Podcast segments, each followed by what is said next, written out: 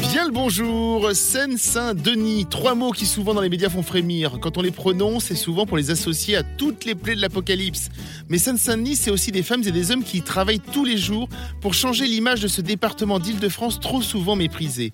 Je vous avoue que je ne connaissais pas les trois invités que vous allez découvrir. C'est au hasard, il y a quelques semaines, au Salon de l'Agriculture, qu'elles m'ont embarqué dans leur énergie communicative. Et puis j'ai goûté ce qu'elles font. Il ne m'a pas fallu longtemps alors pour leur proposer, venez me raconter tout ce que vous faites sur RZN Radio. On se retrouve dans quelques minutes et je vous les présente. Bienvenue dans Miami France. Miam in France. Frédéric Un Miami France qui se tourne aujourd'hui vers le département de la Seine-Saint-Denis. Il y a beaucoup d'a priori sur ce département, on ne va pas se le cacher, hein, ce n'est pas le département le plus facile de France hein, pour de multiples raisons.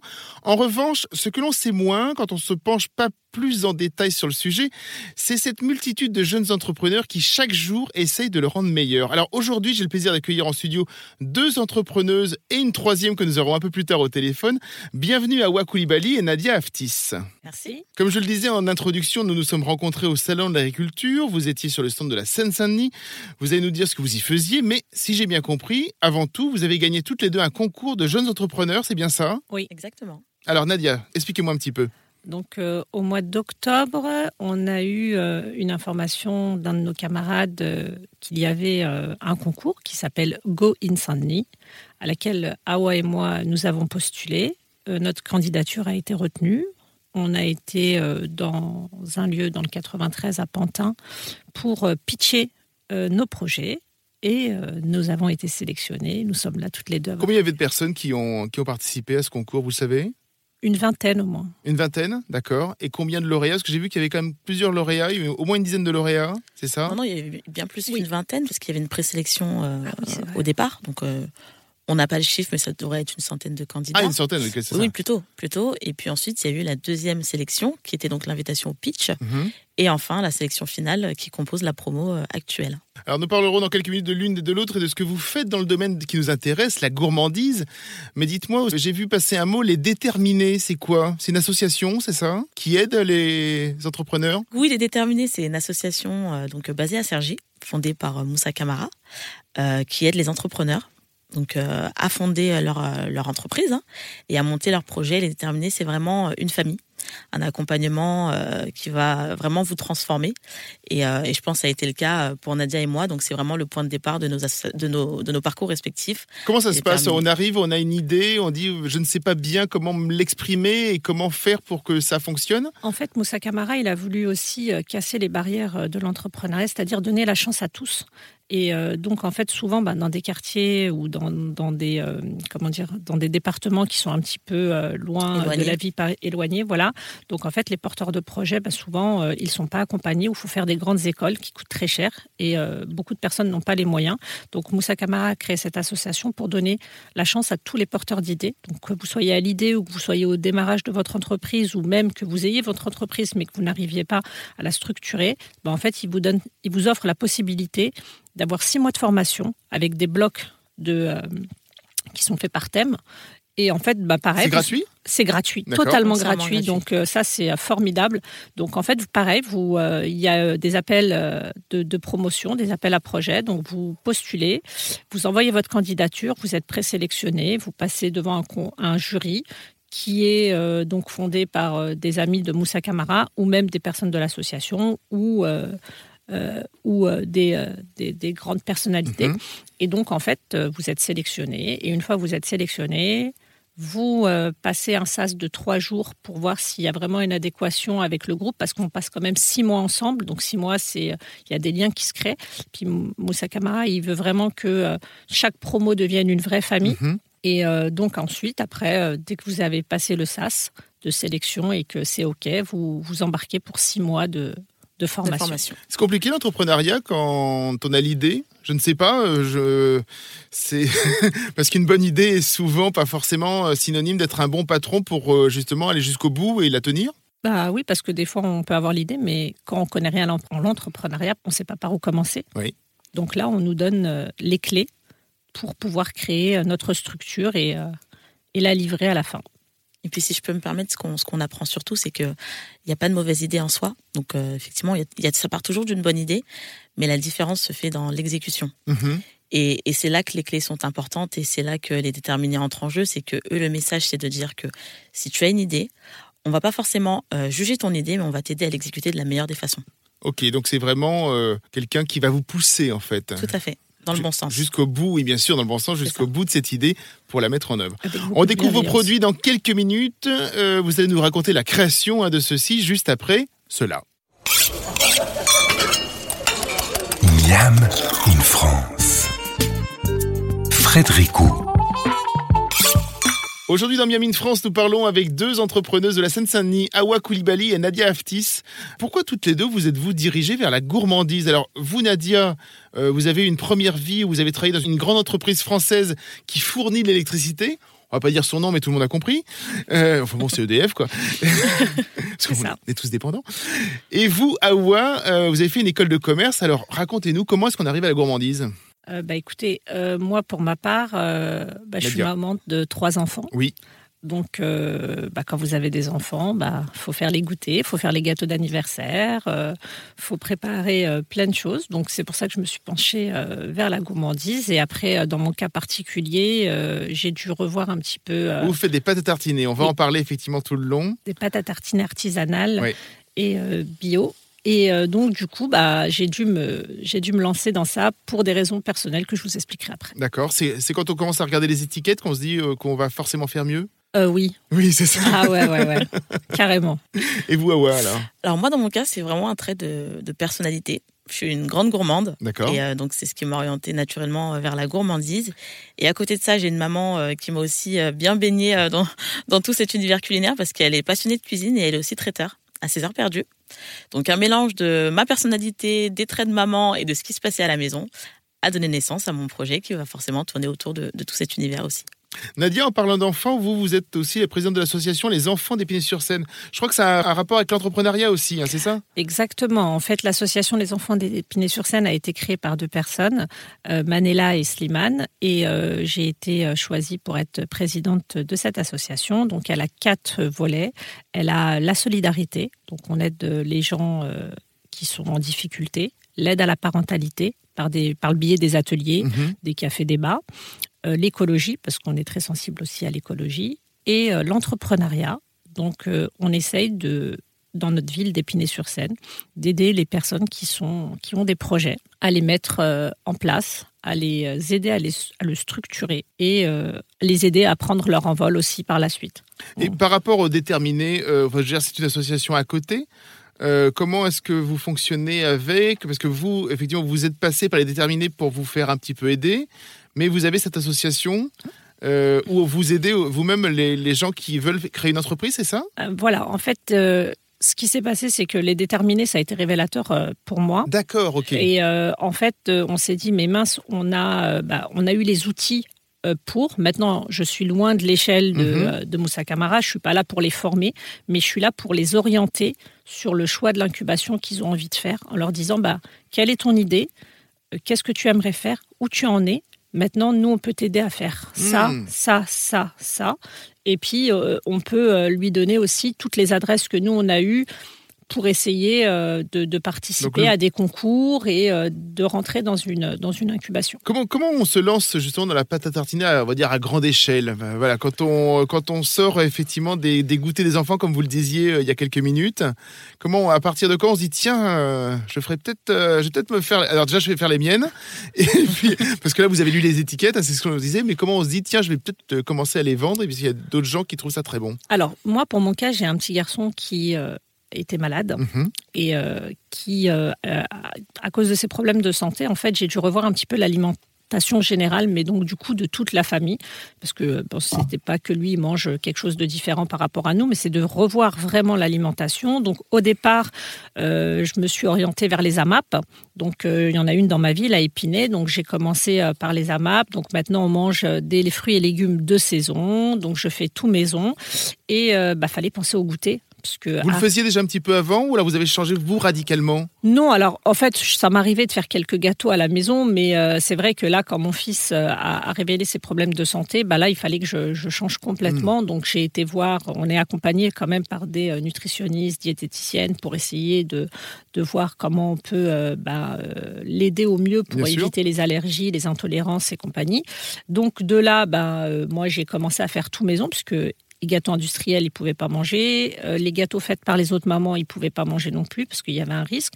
Donc du coup, bah, j'ai dû faire moi-même euh, les goûter. Donc euh, commencer les premières pâtes à tartiner parce que Mhm. souvent quand on sort lors des événements, c'est maman, je veux du Nutella ou je veux euh, une crêpe, une gaufre et donc en fait on on on peut pas le faire. Et puis, moi, j'ai deux autres enfants qui sont totalement normaux aussi. Donc, c'était pourquoi lui, il peut, on, on peut pas manger à cause de lui. Et lui, il disait, mais pourquoi moi, je veux manger comme eux? Donc, il fallait trouver une alternative.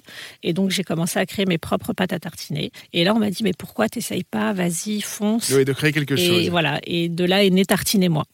Je vous propose Nadia que l'on fasse une petite pause et l'on revient tout de suite pour vous nous expliquer bah, tout ce qu'il y a dans vos pots. Ça marche. Miam in France. Frédéric Ou. Déjà de retour dans Sommiam in France qui se tourne particulièrement aujourd'hui vers les entrepreneuses de Seine-Saint-Denis. Euh, toujours avec nous en studio, Nadia Aftis et Awa Koulibaly. Nadia, vous êtes la créatrice, nous le disions juste avant, d'une gamme de pâtes à tartiner qui s'appelle Tartine et moi. Alors pas tartiner EZ, hein, tartine et moi. hein, en que- trois mots, ouais. Quand même. Euh, donc ce sont des pâtes à tartiner bio et saines. Comment est-ce que vous choisissez les produits avec lesquels vous travaillez vos pâtes à tartiner? Alors en fait, ce qui m'a permis euh, déjà de, de choisir les fournisseurs avec lesquels je travaille, c'est que déjà dans la map dans laquelle je suis, euh, on a plusieurs euh, fournisseurs avec lesquels on commande ponctuellement. Et en fait, avoir goûté leurs produits, et ben, ça, je me suis dit, bah, c'est des fournisseurs. En fait, on est en local, on est en direct. Donc, pourquoi pas, dans un premier temps, bah, commander chez eux. Comme ça, bah, on se renvoie un peu l'ascenseur. hein. Mhm. On aide les producteurs locaux et puis, en même temps, L'économie locale, quoi. Exactement. Donc, c'est comme ça que j'ai choisi mes fournisseurs. Donc par exemple, on pense à la pâte à tartiner, euh, noisette, chocolat, bon, que l'on connaît tous, hein, vous l'avez cité tout à l'heure. Mais là aussi, on va essayer donc de trouver donc les bonnes noisettes. Les bonnes noisettes made Ok. in France, surtout. Ouais. Ce qu'il faut comprendre, parce que le Qui plus sont grand finalement assez rares parce que Ouais. euh, le- le- tout, beaucoup viennent de, de Turquie. Turquie, évidemment. Exactement. Et com- alors, comment on les cherche ces, ces noisettes rares? Donc c'est c'est effectivement c'est grâce aux AMAP, ça aussi les noisettes ou, Oui, oui. oui. Alors en fait, moi, je suis passée par une coopérative qui s'appelle Andine, et donc qui eux prennent la marque Co- Coqui. Mhm. Et euh, donc c'est made in France. Ils se trouvent dans le sud de la France, et donc après, bah, on a des fusions directes. Et pour le chocolat, comment on fait alors? Pareil, pour le chocolat, c'est aussi grâce euh, à cette, euh, à cette coopérative où là, euh, donc c'est pas spécialement du chocolat français tout le temps. Mais euh, du coup, c'est euh, bah, d'Équateur, euh, de Côte d'Ivoire. donc j'essaye d'avoir les meilleurs produits pour faire les meilleures pâtes à, pâtes à tartiner. Qu'est-ce qu'on peut trouver comme saveur? Racontez-nous un petit peu les, les différents petits pots que vous avez. Alors, Vous avez, déjà une, actuel- jo- vous avez déjà une jolie petite gamme. hein. Oui, voilà. Donc en fait, j'avais fait plusieurs saveurs et puis celle qui fonctionne le mieux, c'est donc chocolat noisette. Ensuite, vous avez du caramel beurre salé, Mhm. euh, crème de citron, la fameuse lemon curd, Lemon curd, bien sûr. voilà, et pâte de spéculoos. Et pour cet été, il y en a deux nouvelles qui arrivent. Donc euh, mangue passion, qui est un petit peu comme le lemon curd, mais euh, version mangue et passion. Et euh, chocolat blanc coco. Ah, très très bien. Euh, quand nous sommes vus la première fois, vous sortiez d'un atelier avec des enfants où vous leur expliquiez un petit peu ce que vous, vous faisiez effectivement avec vos pâtes à tartiner et puis surtout leur apprendre comment faire sa propre pâte à tartiner. Euh, vous êtes déjà dans la transmission comme ça, vous le faites régulièrement Oui, alors je le fais euh, déjà à travers euh, mon association, dans le sens où le plus important, c'est de montrer aux enfants, de sensibiliser les Mhm. enfants et surtout les parents, parce que les parents, c'est eux qui achètent la eux pâte qui à vont acheter, tartiner, bien sûr, exactement, mais de leur dire que des fois, avec ce qu'on a à la maison, on peut Ouais. très bien faire un très bon goûter et que ça coûte pas si cher que ça. Et donc, du coup, c'est vraiment le- leur transmettre aussi que le fait maison aussi, ça peut être bon et sans produits chimiques à l'intérieur et sans que ce soit néfaste pour la santé. C'est ça, bien sûr. Qui sont les premiers euh, testeurs? Sont, sont vos enfants justement Mes qui- enfants, C'est ouais. eux les premiers testeurs? Ouais, mes enfants ont été les premiers testeurs, mon mari, euh, ensuite ça a été ma famille, ma belle famille, et ensuite l'école. Qu'est-ce que vous récupérez comme euh, parce que j'imagine qu'il y a des retours forcément plus ou moins positifs, plus ou moins. Mmh, c'est trop bon. Mmh, c'est trop bon. Bon, On, on peut lécher la casserole. voilà, Mmh, j'en veux encore. Ouais, non, si c'est. Et négatif, parfois il y a eu en disant tiens c'est peut-être trop amer, c'est peut-être trop sucré, c'est peut-être trop Alors, ceci. le euh. seul retour négatif que j'ai eu, mais euh, c'est même pas euh, négatif, c'est vraiment sur de la crème de citron où. Oui. euh, bah, en fait, après, ça va dépendre des goûts des personnes. Il y en a qui vont me dire, bah, on veut un, des zestes à l'intérieur. Il y en a qui aiment pas avec les zestes. Il y en a qui vont me dire, on veut une, un peu plus punchy au niveau. Il y en a qui vont me dire, non, trop d'acidité, c'est pas bon. Donc après, si vous voulez, c'est même pas des, des, euh, des choses négatives, c'est vraiment des, des retours Oui, de sûr. chaque personne. Oui, et puis moi, je prends en considération et j'essaye d'adapter au mieux pour que ça satisfasse tout le monde. Mais bon, Aujourd'hui, où est-ce qu'on trouve vos produits? Où est-ce qu'on peut, avec qui vous fonctionnez pour pouvoir euh, trouver un peu partout euh, Tartinez-moi. Alors pour l'instant, je ne suis pas encore euh, dans la distribution euh, en France. Ensuite, j'ai mon site Instagram où vous pouvez retrouver mes produits et commander via un message.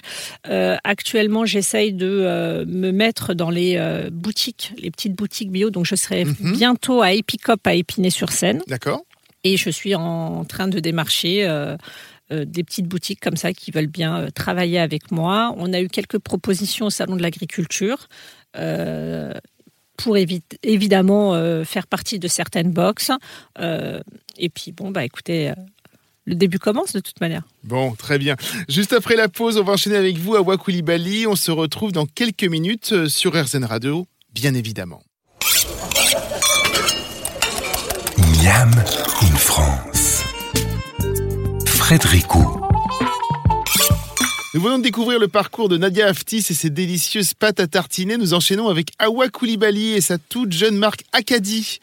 A-K-2-A-D-I. Awa, vous êtes euh, lauréate comme Nadia Aftis. Nous l'avons dit de la quatrième édition du concours d'idées Go in Seine-Saint-Denis. Et vous avez créé une première gamme de produits qui ont tout un lien avec des saveurs d'enfance. Alors comment cette fait. idée est née? Alors, comment est né Acadie euh, Acadie est né de la volonté de travailler au service de mes valeurs et de monter un projet qui me ressemble. Donc à l'époque, euh, j'étais en CDI, je travaillais, euh, tout se passait très très bien. Puis c'est vrai que je me suis posé plusieurs questions sur euh, des questions assez existentielles sur bah, qu'est-ce que je vais faire demain, qu'est-ce que je fais là, je me sens pas à l'aise à ma place. Et puis je me suis dit bon bah on arrête tout et on recommence. Donc j'ai tout arrêté, j'ai pris une feuille blanche et je me suis dit euh, bah, qu'est-ce que tu aimes? Qu'est-ce que j'aime? Voilà. M- Manger. J'aime manger. Ouais, c'était ça. Le premier point, c'était manger. J'aime manger. Euh, j'aime bien découvrir des nouvelles saveurs. Je voyage beaucoup. Enfin, je voyageais beaucoup. C'était avant d'être entrepreneur. Je voyageais beaucoup. Et effectivement, lors de mes déplacements, j'allais chercher à chaque fois, je faisais les, les meilleurs restos, j'allais chercher à chaque fois les petites saveurs euh, qui étaient vraiment très typiques des endroits où j'allais. Et, euh, et à côté, je me suis dit que j'étais très attachée à ma biculture, donc franco-ivoirienne, et je voulais vraiment mettre ça en valeur. Puis c'est vrai qu'en grandissant, j'avais cette frustration de goûter des saveurs à la maison. Et puis euh, quand j'en parlais avec mes copines, c'était ah mais tu devrais goûter ça, c'est super bon et tout. Bah, je connais pas, je sais pas comment faire et tout. Puis j'étais là ouais c'est vrai. Bon bah passe à la maison, on va voir ce qu'on peut faire. Donc c'était toujours passe à la maison. Puis je me suis dit mais pourquoi pas euh, faire goûter à tous les Français les saveurs de, de mon enfance. Donc c'est comme ça qu'est né le, le petit cheminement Acadie. Parce que Acadie euh, signifie c'est bon dans ma deuxième langue maternelle et l'idée c'était de faire découvrir en fait ces bonnes saveurs à tous les Français. Et donc ça a donné naissance à une sélection d'épiceries fines. Vous avez fait une école de commerce, je l'ai dit effectivement en introduction. Est-ce que justement ça aide à structurer peut-être des idées? C'est vrai que l'école de commerce euh, aide effectivement à se mettre dans un état d'esprit, euh, à ouvrir le champ des possibles et à se dire que euh, c'est assez accessible pour tous. Donc j'étais entre guillemets formatée euh, dans l'idée de me dire que je pouvais tout à fait quitter un CDI et, reprendre quelque chose from scratch ou en tout cas à partir des zéros comme on dit. Donc j'étais prédisposée à prendre des risques. Après, la différence c'est que l'entrepreneuriat c'est un autre c'est un autre métier, c'est une autre posture et j'avais pas forcément cette posture entrepreneuriale en, quittant mon emploi. Je je m'étais pas dit que j'étais entrepreneur. C'était très difficile pour moi de me présenter comme étant entrepreneur. Et c'est pour ça que j'ai voulu me faire accompagner. J'ai fait les déterminés. Ils ont fait un boulot formidable. Mhm. Euh, L'adéquation euh, homme-femme projet, comme on dit, c'est une étape euh, du parcours. Pour moi, elle a été révélatrice. Et aujourd'hui, je me présente comme étant entrepreneur, fondatrice d'Acadie. Et j'ai trouvé ma place en tant qu'entrepreneur. C'est en Côte d'Ivoire que vous avez commencé à chercher de beaux produits, Oui. donc la poudre de baobab, j'en ai noté quelques-uns. hein. Oui. La mangue séchée, moi j'adore ça, ou encore le poivre noir d'Azaguier et plusieurs autres. Comment s'est-il fait le choix de ces produits-là? Alors, euh, déjà, le Par quoi on commence en général? Par quoi on commence? Ben, On commence partout. On commence par se renseigner, à parler à tout le monde, à voir tout ce qui se fait, euh, à voir comment est-ce qu'on pourrait euh, trouver un produit qui soit aussi attractif pour le consommateur Mhm. français. Euh, On ouvre les tiroirs euh, de la famille pour ouais. se dire tiens ça c'est C'est une ça. évidence et il faut le mettre en C'est avant. ça. On cherche dans ses souvenirs, euh, on part en voyage, on part sur le terrain, on parle un peu à tout le monde et, euh, et surtout euh, on note les saveurs qui sont typiques parce que moi le message derrière c'est de faire découvrir les terroirs de mon enfance. Mhm. Donc vraiment aller chercher ces denrées qu'on va pas retrouver en France et les présenter aux consommateurs français. Donc voilà, j'appelle la famille, je vais en vacances, sachant que moi je suis aussi donc d'origine ivoirienne, donc j'ai des attaches avec le pays et j'ai des accès dans ce pays-là. Donc ça a facilité la première collection qui est qui est euh, 90% d'origine ivoirienne. Et donc voilà, et, euh, et c'est vrai que la Côte d'Ivoire est quand même reconnue pour avoir euh, pas mal de richesses euh, naturelles. Enfin, la noix de cajou qui est la dernière, euh, la le dernier produit que j'ai présenté au salon de l'agriculture. Enfin, voilà, c'est pas anodin. Euh, la nacarde en Côte d'Ivoire, c'est quand même, c'est quand même quelque chose de très spécial. Euh, les mangues, pareil, dans le, dans le nord de la Côte d'Ivoire, c'est très connu. Le baobab, enfin voilà, toujours aller chercher en fait des denrées qui sont très typiques de certains pays en Côte d'Ivoire, euh, qui sont, qui ont besoin d'être revalorisées aussi, parce qu'ils poussent, parce qu'elles poussent à foison et qui pourraient intéresser le, le, le consommateur français. Comment vous avez démarché les producteurs justement sur place? Alors, euh, Peut-être en les appelant ouais. ou- il y a eu beaucoup d'Instagram euh, parce que euh, sur le continent africain, il y a beaucoup d'informels. Donc ça a été beaucoup de veille sur les réseaux sociaux euh, pour capter les tendances, pour capter ce qui se faisait, pour aller chercher des artisans. Parce que c'est vrai qu'aujourd'hui, la vitrine facilitante pour ces artisans-là, c'est les réseaux sociaux. Mm. Ça va pas tant être le site internet comme on le connaît en France, ça va être les réseaux sociaux. Donc beaucoup de démarchage, beaucoup de veille sur les réseaux. Ensuite, beaucoup de beaucoup d'appels, beaucoup de prises de contact.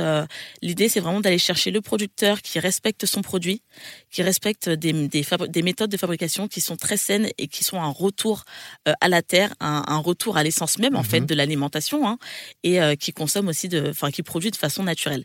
C'est vraiment d'aller chercher un produit brut, un produit respectueux de l'homme et de l'environnement, et de le proposer à un consommateur qui est tout aussi averti, et qui a besoin euh, d'avoir des produits de cette qualité-là. On continue avec vous, Awa, juste après la pause, et on évoque les saveurs de l'Afrique que vous souhaitez mettre en avant. À tout de suite. À tout de suite. Miam in France. Frédéric Roux. De retour dans les studios de Miam in France, nous sommes aujourd'hui avec deux jeunes entrepreneuses, Nadia Aftis et Awa Koulibaly. Awa, nous disions, vous avez fondé Acadie, qui veut dire donc c'est bon, hein, vous nous disiez en malinké, Tout à fait. euh, une langue que l'on va retrouver plutôt en Afrique de l'Ouest. Exactement. Vous avez démarré il y a peu de temps. Euh, vous cherchez pour le moment à présenter vos produits, surtout aux professionnels de la cuisine, si j'ai bien compris. Tout à fait. Comment les abordez-vous, justement, ces professionnels en France? Alors, comment on les aborde bah, Déjà de, de façon assez directe. hein. C'est vrai que c'est- ce sont des personnes aujourd'hui qui, qui ont conservé cette, euh, cette- cet aspect traditionnel du commerce. Mm. Donc, on va leur parler, on leur fait goûter.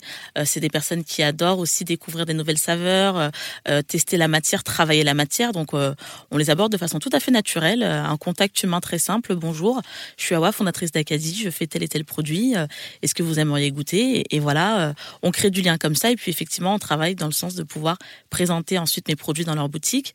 Mais c'est vrai que ma cible, moi, est professionnelle. Aujourd'hui, je m'adresse aux professionnels de la gastronomie parce que C'est un premier la- temps?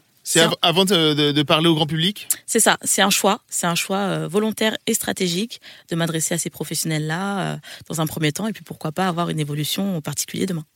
Dans, le petit dossier de presse que vous m'avez fourni, et je vous en remercie, hein, ça me permet de, de- de piocher un petit peu et de, de créer quelques questions.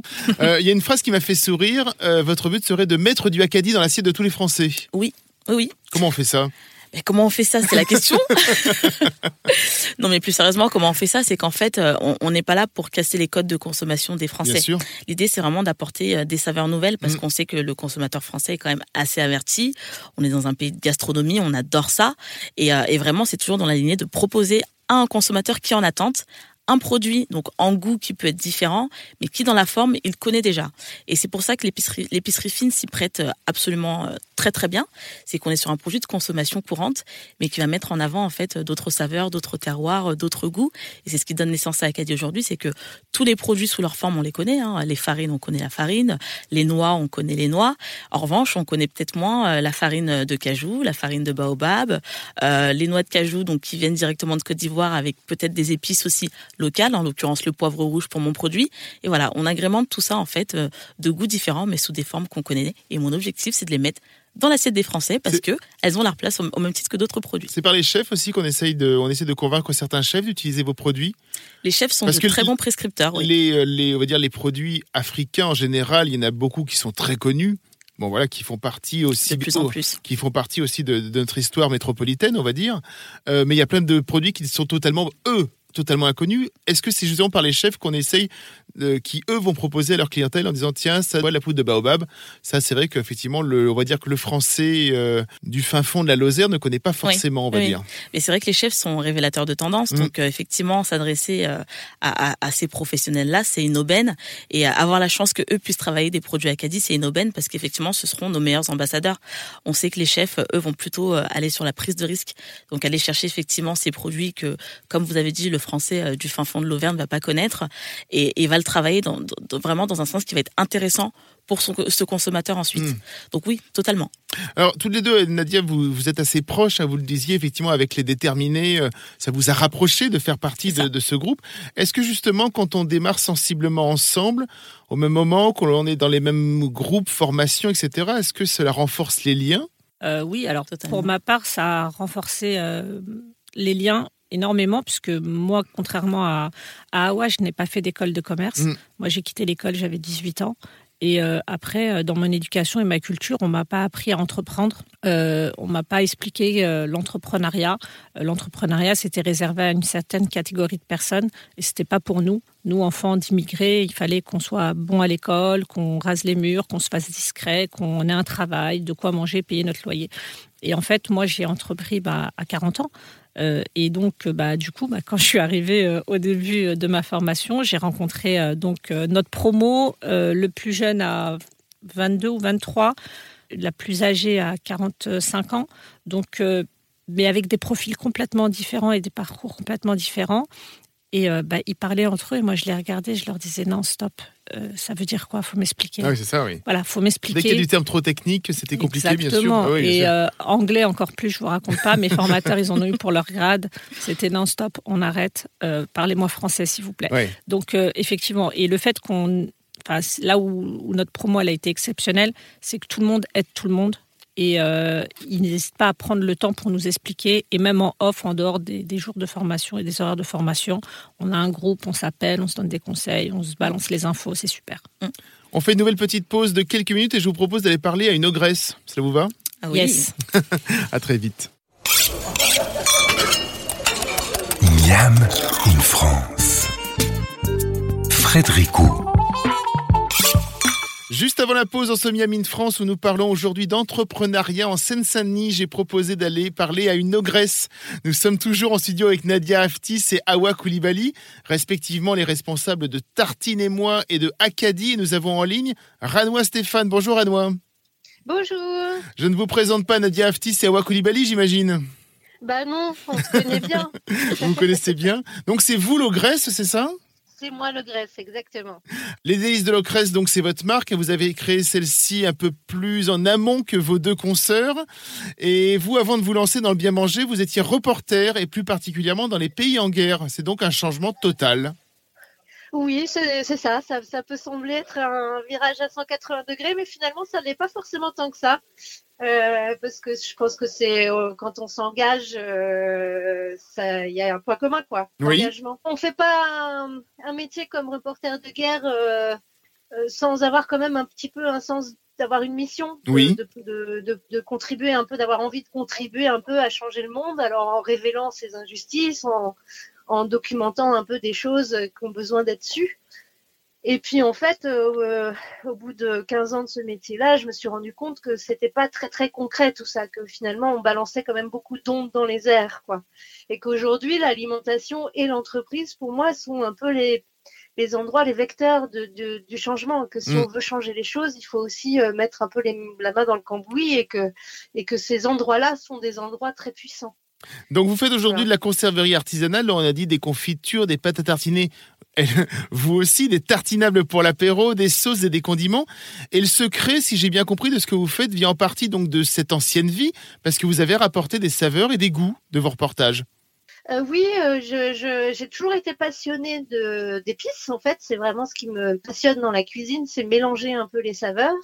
Et euh, ce qui était rigolo, c'était que même au fin fond de la montagne Pashtun en Afghanistan, je suis capable de trouver le marchand d'épices du coin et, et, même sans langue commune, je suis capable de dialoguer avec lui. Et c'est comme ça que j'ai découvert énormément de choses en fait. Et pendant 15 ans, vous en rapportiez effectivement? accès à, à, énormément de saveurs comme ça et en en plus, au retour, en fait, ce qui est difficile dans le métier de reporter de guerre, c'est pas tant ce qui se passe sur place que ce qui se passe au retour, en mmh, fait. Bien sûr.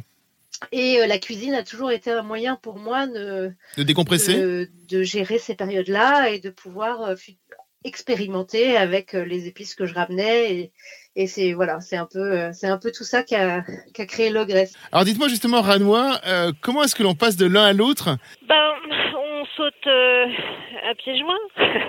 Oui. c'est vraiment ça. En fait, moi, j'ai pas tellement réfléchi. Heureusement d'ailleurs, parce que je pense que si je m'étais rendu compte de tout ce que ça impliquait, je me serais probablement pas lancée. J'ai fait ça comme je fais tout, c'est-à-dire que ouais, je me suis juste lancée sans trop réfléchir en fait. Et j'ai appris au fur et à mesure. Et, pourquoi on arrête un métier comme reporter pour faire après des, tartinables et des... Euh, vous avez l'impression d'avoir trop vu effectivement peut-être des choses euh, que vous ne vouliez plus voir et vous êtes dit bon je vais me poser pour faire quelque chose de, je vais dire plus calme parce que je pense pas que ce soit plus calme ce que vous faites aujourd'hui.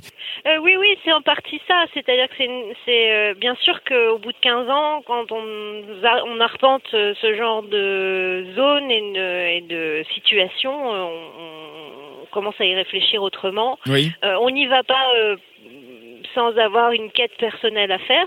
Je pense que c'est ça n'existe pas. Enfin voilà, il y a, quelque chose de très personnel à aller à se confronter à ce genre de situation. Et je pense que moi j'avais fait le tour euh, de ce que j'avais à chercher, même si j'ai pas toujours identifié ce que c'était, mais j'en avais fait le tour. Et puis il y a y a y a cette, ce, que, ce dont je parlais tout à l'heure, c'est vraiment cette envie d'être concret, d'agir, euh, de pouvoir euh, toucher les choses du doigt. et d'arrêter d'être dans quelque chose d'un peu virtuel, d'un peu hmm. Et puis, euh, et puis il y a le passage de la mort à la vie, quand même. Enfin, il y a, y a quitter le malheur pour le plaisir. C'est ça. C'est-à-dire qu'au lieu d'être le porteur des mauvaises nouvelles, bah, aujourd'hui je suis, je suis génératrice de plaisir, donc euh, c'est aussi une place qui est un peu plus agréable à prendre. Et de sourire sur le visage des gens, en fait, qui goûtent vos produits. Exactement. Là, je, je, j'arrive à les amener à agir finalement par le plaisir. J'ai lu qu'au départ, quand vous offriez des confitures à vos amis qui les trouvaient délicieuses, vous, vous n'en mangiez pas. Non, et c'était vraiment thérapeutique euh, pour moi de faire les confitures. C'était un truc que j'adorais faire parce que mettre les mains dans les fruits, euh, les odeurs, euh, il y avait quelque chose comme ça où il y a quelque chose de mécanique aussi dans le geste, des noyautés, de, et puis il y a de quoi faire des essais aussi en termes de saveur. Et c'était à mes retours, je, je, enfin, je pouvais passer une semaine à faire que cuisiner en fait, et notamment des confitures alors que effectivement j'en mange pas. On se retrouve avec vous, Ranois, dans la dernière partie de l'émission et vous allez nous expliquer comment est-ce que euh, vous inventez vos recettes. À tout de suite.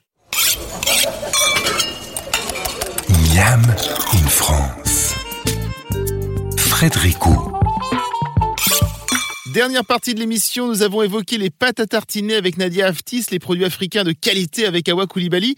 Et nous étions avant la pause avec Ranois Stéphane des délices de l'Ogresse. Vous êtes toujours avec nous, Ranois Oui, toujours. Comment est-ce que vous avez créé les recettes de votre, donc, votre catalogue de produits? Comment elles sont venues à vous? C'est un peu mystérieux en fait, j'avoue. Euh, pour euh, pour rigoler, souvent je réponds à cette question en disant que j'ai eu un ange qui euh, me parlait pendant la nuit et qui me suggérait des associations de. C'est c'est souvent au réveil, je me dis ah bah tiens. tu vas faire une sauce barbecue. Ouais, ou je, je trouve l'association. Souvent, j'ai un, j'ai une idée de point de départ, c'est-à-dire par exemple, euh, bah, je sais que j'ai là la dernière euh, tartine à nez, c'était le pois cassé, et puis tout d'un coup, je vais avoir une espèce de d'idée fixe que je veux faire du pois cassé avec de l'estragon et il n'y a rien qui va m'enlever cette enfin voilà c'est une fois que c'est rentré dans ma tête je sais que c'est ça que je vais je vais essayer. Et jusqu'à présent en tout cas j'ai pas eu à changer d'avis. Donc euh, le résultat était à la hauteur de l'idée que je m'en faisais en fait. Je pense que oui il y a quelque chose de très instinctif. Quand on se met à connaître très bien les saveurs il y a quelque chose un peu mystérieux hmm. qui se passe dans le cerveau où, euh, tout se met en place tout seul en fait c'est l'association se fait dans le cerveau et après vous vous, vous dire que vous réalisez euh, ce que vous avez imaginé pour voir si ça colle en fait avec votre ressenti euh, personnel? Exactement, c'est ça. C'est très instinctif, c'est très. Enfin, je, je, je, je pense que c'est ça. C'est une fois qu'on a les saveurs un peu dans le sang, en fait, elle, euh, elle travaille toute seule, en fait. Elle se, elle se trouve toute seule. Et, et on n'a plus qu'à qu'à trouver le bon dosage, en fait. Mais, mais au final, c'est un peu elle qui décide de s'associer dans notre cerveau sans qu'on sans qu'on en ait conscience. Alors vous essayez d'être au maximum local, bio, équitable. la marque est aussi développée autour du développement durable. Est-ce que cela faisait partie de votre cahier des charges personnel avant de démarrer? Oui, oui, oui, ça c'était quelque chose euh, auquel je tenais énormément. Et d'ailleurs, c'est pour ça que j'ai choisi un développement euh, avec mes fonds propres, euh, tout petit, en commençant tout petit, parce que clairement, c'est quelque chose que j'aurais jamais pu tenir de face à des investisseurs. Mhm. Et qu'il fallait pouvoir prouver que c'est aussi ce que les gens cherchent et que, et que même si économiquement c'est difficile à tenir, au final, il y a la clientèle pour ça et il y a des gens qui veulent ça et que ça peut fonctionner et que et que voilà donc ça ça demandait euh, une preuve concrète en fait. Et on pouvait je pouvais pas démarrer euh, sur un prévisionnel là-dessus. Je pouvais je peux maintenant ouvrir le capital euh, éventuellement à des investisseurs maintenant que l'identité de la marque est très forte et qui et, et que c'est ça qui fait son succès. Vous avez démarré quand? Il y a quatre ans c'est ça? Il y a quatre ans ouais. Ouais d'accord. Et maintenant on peut vous trouver où? On peut trouver vos produits où? Alors beaucoup dans des magasins bio, beaucoup dans des épiceries fines, euh, sur le site, évidemment. Euh, et puis sur le site, il y a une carte aussi avec tous les magasins qui nous distribuent. On en a pas mal dans l'est de la France, pas mal euh, en Ile-de-France et un peu partout dans les grandes villes. pour, pour, terminer toutes les trois, est-ce que la morale de l'histoire de, de, votre aventure, hein, c'est que Seine-Saint-Denis ou pas, quand on a une bonne idée, il faut foncer Est-ce qu'on peut dire ça, mesdames Donc les, je pose la question aux trois maintenant. À 100%. À 100%. ah ouais Seine-Saint-Denis ou pas, quand on a une idée, il faut foncer. Oui. Euh, quand on a une idée, il faut la réaliser parce que euh, sinon, après, c'est des regrets et que personne n'a envie de vivre avec des regrets. Nadia, même chose? Ouais, foncer, foncer, foncer. Moi, c'est le mot d'ordre. Ranois, pareil aussi? Euh, oui, alors clairement, faut foncer. Et c'est, c'est, enfin, oui, c'est Saint-Denis ou pas, ça n'a aucune importance en fait. Nadia, vous m'aviez dit hors antenne quand nous nous étions rencontrés qu'il y avait peut-être un début d'idée entre vous autour de la de, coopérative pour peut-être essayer de travailler tout ensemble pour effectivement être plus forte ensemble Est-ce que ce sont des choses qui sont toujours dans les tuyaux? Euh, oui, parce qu'aujourd'hui, c'est vrai que pour des personnes qui débutent, on a des fois du mal à, trouver un laboratoire, mm. à trouver euh, euh, un réseau de distribution. Donc, en fait, le but, c'est de mutualiser aussi. Donc, en fait, pour le moment, on est en train d'essayer de voir comment tous les acteurs peuvent essayer de mutualiser ensemble pour pour euh, nos produits. De créer peut-être un labo pour effectivement vous travailler tous ensemble. Euh, peut-être. Peut-être aujourd'hui. Euh, hmm. Voilà, c'est l'idée que nous on a soumise et j'espère que cette idée portera ses fruits. Alors nous allons remercier Ranois Stéphane, Awa Koulibaly et Nadia Aftis. Nous leur souhaitons bonne chance pour la suite, mesdames. Merci Bravo, en tout cas on va vous suivre. en ce qui nous concerne, nous nous retrouvons la semaine prochaine pour de nouvelles aventures gourmandes et comme à l'accoutumée, en attendant, régalez-vous.